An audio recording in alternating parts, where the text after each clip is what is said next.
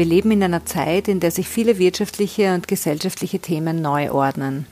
Die zunehmende Digitalisierung und damit einhergehend die Veränderungen in unserer Arbeitswelt werden in den kommenden Jahrzehnten vieles, was wir heute gewohnt sind, auf den Kopf stellen. Und das macht vielen Menschen Angst. Ich sehe es als große Chance, all die Dinge neu zu gestalten, die uns als Gesellschaft nicht mehr dienlich sind. Und um diesen Wandel für uns alle möglichst positiv über die Bühne zu bringen, brauchen wir mehr Leaderinnen, die mutig sind und sich trauen, Veränderung zu leben. Und zwar bei sich selbst und in weiterer Folge auch im Außen. Für diese Zeiten der Veränderung braucht es die gelebte Eigenverantwortung jedes Einzelnen von uns, und zwar im besten Sinne des Wortes. Und dafür ist es wichtig, dass möglichst viele Menschen ganz bewusst bei sich sind. Und das ist ein Thema, dem ich mich verschrieben habe und warum es auch diesen Podcast gibt. Willkommen zu meinem Podcast Die brillante Leaderin. Mein Name ist Karin Weigel und seit 2010 begleite ich Führungsfrauen in ihrem Führungsalltag und zwar genau auf ihrem Weg zur brillanten Leaderin. Ich freue mich sehr, dass du auch heute wieder bei dieser Folge mit dabei bist.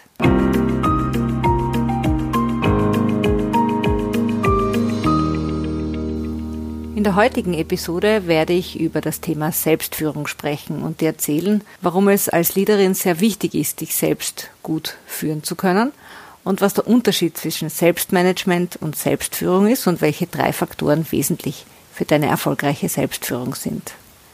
Ein oft zitierter Ausspruch besagt ja, dass man zuerst mal sich selbst führen können muss, bevor man andere gut führen kann. Vielleicht hast du das ja auch immer wieder schon mal gehört. In meinen Augen macht das absolut Sinn, denn als Führungskraft bist du Vorbild, aber du bist auch Spiegel deiner Organisation im Außen. Du wirst also beobachtet, wie du agierst, wie du mit dir selbst, mit deinen Zielen umgehst, wie du an Aufgaben herangehst, wie diszipliniert du zum Beispiel auch bist.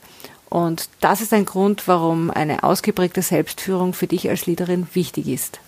Aber natürlich ist es auch für dich persönlich wichtig, um erfolgreich zu sein und auch deine persönlichen Ziele zu erreichen. Ja, was versteht man aber nun konkret unter Selbstführung oder Personal Leadership, wie es im Neudeutschen oft gern bezeichnet wird?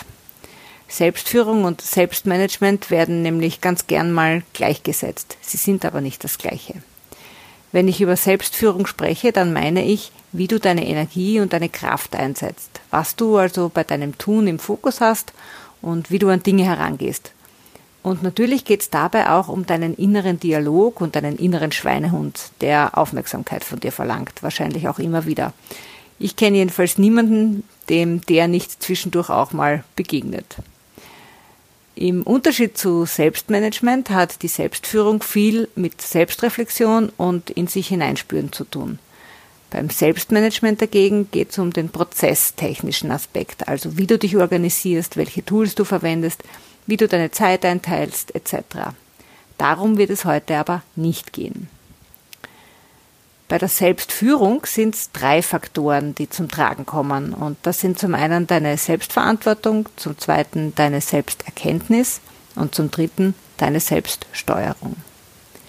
Beginnen wir mal bei der Selbstverantwortung. Das ist deine Verantwortung für dein Leben, dein Tun, dein Weiterkommen. Denn wenn du es nicht tust, dann macht's ja wohl niemand anderer für dich. Und das braucht Commitment, also es braucht ein Versprechen an dich selber, das du dir am besten aufschreibst. Und dort beginnst du, nämlich dir selbst ein Versprechen abzuringen.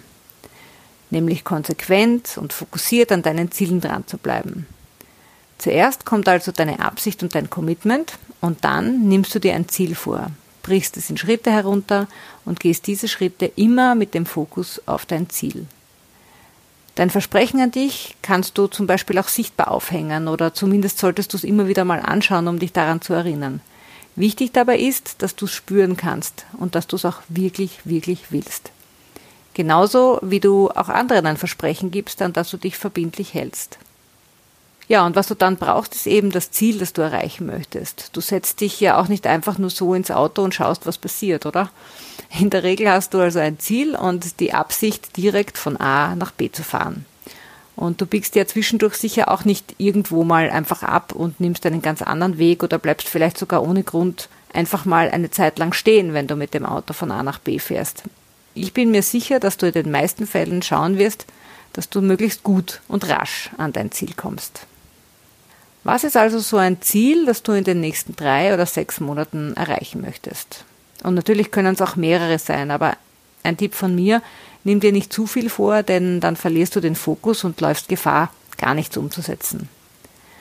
Ein Ziel, das ich mir zum Beispiel für dieses Jahr in Bezug auf meine Selbstführung vorgenommen habe, ist es, beispielsweise drei neue Online-Kurse zu konzipieren und umzusetzen. Und dazu muss ich das Ziel nun auf einzelne Aufgaben und Schritte herunterbrechen. Und ein Schritt dorthin ist, dass ich täglich mindestens 20 Seiten in einem Fachbuch lese und mir die wichtigsten Punkte herausschreibe und mit meinen Gedanken anreichere. Das wäre also mal jetzt so ein Beispiel von meiner Seite. Wenn es um unsere Selbstführung geht, dann kommt natürlich aber auch gerne unser innerer Schweinehund ins Spiel. Denn der sagt dann vielleicht zu dir, dass deine Dinge heute gerade nicht so wichtig sind, weil hm, ja, oder dass du gerade etwas nicht tun kannst, weil ich glaube, du kennst sicher solche Dinge, die du selbst zu dir sagst. Und darauf gilt es ganz besonders zu achten. Ja, und da sind wir dann schon beim nächsten Punkt, nämlich der Selbsterkenntnis. Achte also darauf, wie du zu dir sprichst und wie du deine Prioritäten setzt. Beobachte dich einfach einmal dabei. Zuerst kommst nämlich du und dann kommen die anderen. Und das klingt jetzt vielleicht mal egoistisch, wirst du dir denken, aber ich meine das wirklich im besten, besten Sinne. Denn nur wenn du gut für dich sorgst, kannst du eine gute Ressource für andere sein und damit auch anderen Orientierung geben. Denk mal an die Anweisung im Flugzeug, wenn zum Beispiel der Druck in der Kabine abfällt und die Sauerstoffmasken herunterkommen. Da heißt es dann auch, dass du dir zuerst die Maske selbst aufsetzt und erst dann den anderen hilfst. Denn wenn dir buchstäblich die Luft ausgeht oder du für deine Dinge keine Zeit und Aufmerksamkeit findest, bist du sehr rasch auch keine Hilfe für die anderen, weil dir die Energie und die Kraft fehlt.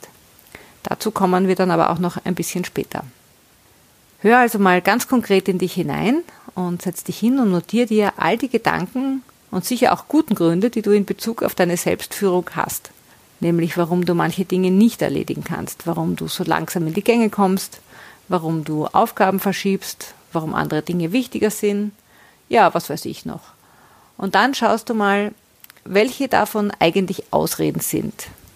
Also wenn du so ganz, ganz ehrlich zu dir bist, also so richtig, richtig ehrlich. Ja, natürlich gibt es Phasen und Situationen in deinem Leben, in denen mal andere Dinge Priorität haben und auch haben müssen, das ist eh ganz klar. Und selbst dann brauchst du aber Zeit und Raum, um dich um deine Dinge kümmern zu können. Ja, also schau dir einfach einmal deine Ausreden an und sei ganz ehrlich, warum etwas jetzt nicht möglich ist. Durch welche anderen Aussagen könntest du denn diese Ausreden ersetzen?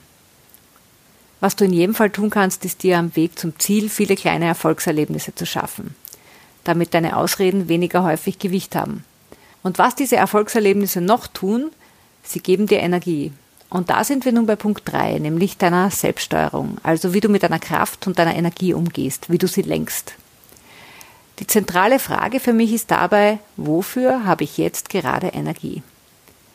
Bis 2009 habe ich mir diese Frage nicht bewusst in dieser Form gestellt und bin oft krafttechnisch über meine Grenzen gegangen. Lass mich dir anhand einer kleinen Geschichte näher bringen, was ich damit meine. Ja, es ist jetzt nun schon einige Jahre her und es war kurz nach meiner Unternehmensgründung. Ich war also schon selbstständig und ich hatte eine Riesenliste mit allen möglichen Dingen, die ich zu tun hatte. Von Terminvereinbarungen beim Steuerberater, Zahnarzt oder möglichen Kooperationspartnern angefangen bis hin zu aufwendigeren Dingen wie Konzepte schreiben, Bücher exzipieren, Angebote erstellen, Unterlagen aussortieren, you name it. Da waren ganz, ganz viele verschiedene Dinge dabei. Und irgendwie hatte ich mich schon ein paar Wochen lang selbst beobachtet, dass ich immer nur das Allernötigste dieser Liste erledigte. Es ging also irgendwie nichts weiter. Die Liste wurde kaum kürzer, sondern immer länger, weil natürlich jeden Tag auch wieder etwas Neues dazukam. Ich nahm aus irgendwelchen Gründen manche Aufgaben einfach nicht in Angriff oder zumindest nur halbherzig. Und ich kam mit meinen Dingen einfach nicht weiter. Und je länger das dauerte, desto stärker fing es mich an zu belasten und entzog mir Energie. Ich fand tausend Ausreden, was ich noch alles zu tun hätte, um diese Liste nicht konkret abzuarbeiten. Ja, und eines Tages kam ich dann zu Mittag von einem Halbtagesworkshop bei einem Kunden nach Hause.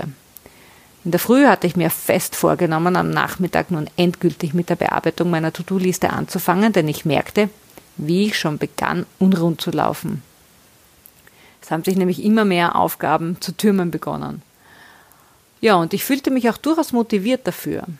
Ich kam also nach Hause und holte die Post aus dem Postkasten und fand zwei Fachbücher, die ich fast vier Wochen zuvor bestellt hatte und auf die ich wirklich schon sehnlichst gewartet hatte. Oi, das warf jetzt also meine guten Vorsätze beinahe gleich mal wieder über den Haufen. Denn ich spürte plötzlich große Lust, in diesen Büchern zu lesen. Plötzlich war kaum mehr Energie da, mit meiner Liste anzufangen. Na gut, dachte ich mir dann, also ich folge jetzt mal dem, wofür ich gerade Energie habe. Ich machte mir dann was zu essen, schnappte mir eins der beiden Bücher, machte es mir auf der Couch gemütlich und begann dann mit Interesse zu lesen. Ja, nach vielleicht 20 Minuten bemerkte ich, wie ich immer wieder in Richtung meines Schreibtisches schaute. Und meine Aufmerksamkeit langsam, aber sicher weg vom Buch ging und hin zu meiner Liste. Und nach 30 Minuten Lesen beobachtete ich mich selbst, wie ich plötzlich das Buch auf die Seite legte, aufstand, zu meinem Schreibtisch ging und die Punkte auf meiner Liste durchlas. Ich blieb bei einem Punkt hängen und das war ein Termin bei meinem Steuerberater, den ich zu vereinbaren hatte. Ich griff zum Telefon, wählte die Nummer und nach zwei Minuten hatte ich den Termin und ich konnte den Punkt abhaken. Ja, und dann fiel mein Blick auf einen anderen Punkt und der war die letzten Kontoauszüge auszudrucken. Ich erledigte auch das und heftete sie in meiner Buchhaltung ab. Wieder etwas, was ich auf meiner Liste abhaken konnte. Und ich merkte, wie langsam aber sicher meine Energie stieg. In diesem Modus arbeitete ich den ganzen Nachmittag beinahe spielerisch meine Liste ab. Die Auswahl der Punkte erfolgte rein nach dem Prinzip, wofür habe ich jetzt Energie? Und die spannende Erfahrung dabei war, dass bei jedem erledigten Punkt mein Energielevel stieg. Das ging dann so bis um circa 20 Uhr herum, als ich meine Liste fast vollständig bis auf ein paar größere Punkte abgearbeitet hatte. Und selbst von diesen hatte ich an einigen weitergearbeitet. Statt müde war ich total energiegeladen. Ich holte mir dann sogar noch den Bügelberg und bügelte auch noch die Dinge weg, die ich schon einige Zeit hatte liegen lassen. Und zu guter Letzt begann ich gegen 10 Uhr abends auch noch meinen Kleiderkasten auszumisten und neu zu sortieren. Und als ich dann endlich im Bett lag, war es 1 Uhr in der Nacht und eigentlich lag ich ja nur deshalb im Bett, weil ich wusste, dass ich um 6.30 Uhr aus den Federn musste. Denn Energie hatte ich an diesem Abend einfach unendlich viel. Ich hätte locker noch weitermachen können. Ja, und als ich so da lag, dachte ich nach, was denn an diesem Nachmittag eigentlich passiert war. Ich war meiner Energie gefolgt und nicht meinem Verstand. Mein Verstand hatte mir gesagt, ich müsse die To-Do-Liste nach Wichtigkeit abarbeiten, beziehungsweise auch nach den Dingen, die schon am längsten auf der Liste standen. So war ich aber nicht vorgegangen. Ich hatte dort angefangen, wo es am leichtesten ging. Und mit jedem Punkt ging es noch leichter. Und ich bekam noch mehr Energie sodass auch die wirklich wichtigen Dinge an die Reihe kamen, und zwar nicht als erstes zwar, aber doch sehr bald. Was ich dir mit dieser Geschichte mitgeben möchte, ist, stell dir öfter mal die Frage, wofür habe ich jetzt Energie, was mich meinem Ziel näher bringt? Und dann folge dieser Energie. Behalte also gleichzeitig dein Ziel und deinen Fokus vor Augen. Das ist ganz, ganz wichtig, denn sonst verzettelst du dich mit Dingen, die dir zwar Spaß machen, aber die dich deinem Ziel nicht näher bringen. Und natürlich sollen und dürfen es auch manchmal Tätigkeiten sein, die dir beim Abschalten helfen oder dich auf neue Gedanken bringen. Sprich, achte also auch ganz bewusst auf Pausen, in denen nichts ist oder nichts sein muss, was mit deinem Ziel zu tun hat. Und falls du jetzt vielleicht sagst, dass es auch Dinge gibt, die du zu einem gewissen Zeitpunkt unbedingt tun musst, ja, natürlich, natürlich gibt's die. Denn wenn zum Beispiel die Kinder vom Kindergarten abzuholen sind, kannst du nicht sagen, oh, ich habe jetzt gerade keine Energie dafür und ich warte mal, bis sie wieder kommt, wann auch immer das ist. Natürlich gibt es Aufgaben und Erledigungen, die zu einem gewissen Zeitpunkt gemacht werden müssen und die nicht diskutierbar sind oder wo es wenig Sinn macht, zu fragen, ob du gerade viel Energie hast dafür. Ich vermute allerdings, dass du es bei den meisten Dingen, also ich würde mal sagen, bei wahrscheinlich 70 bis 80 Prozent deiner Aufgaben selbst in der Hand hast wann du sie machst. Und genau darum geht es hier. Deine Energie so zu nutzen, dass du für alle anderen Dinge auch noch eine hast. Ich mache das jetzt seit mehr als zehn Jahren so und fahre sehr gut damit. Und natürlich gibt es auch da Tage, an denen es mir besser gelingt und an manchen weniger gut. Aber der Weg ist schließlich auch ein Ziel und um ein Ziel zu erreichen, braucht es eben auch Disziplin. Und das mag jetzt streng klingen, aber ich kann dir nur sagen, Disziplin macht dich gleichzeitig auch unheimlich frei, weil du etwas bewegst, weil etwas weitergeht, statt dass es liegen bleibt und sich gefühlt irgendwann zu einem Riesenberg und einem schlechten Gewissen in dir auftürmt. Nimm dich also selbst beim Wort, jeden Tag aufs Neue. Ja, zusammengefasst nun die Essenz dieser heutigen Folge zum Thema Selbstführung. Setze dir ein Ziel und gib dir das Versprechen, dran zu bleiben. Und dann fokussierst du dich auf das Ziel und setzt Schritt für Schritt um, nach dem Prinzip, wofür habe ich jetzt Energie? Und dabei schiebst du deine inneren Ausreden auf die Seite und folgst mit Disziplin deinem Weg, jeden Tag einen Schritt. Und sei er manchmal noch so klein. Du wirst sehen, das macht dich in Summe energiegeladen und lässt dich frei und leicht fühlen. Ich wünsche dir viel Erfolg dabei. Herzlichst, deine Karin.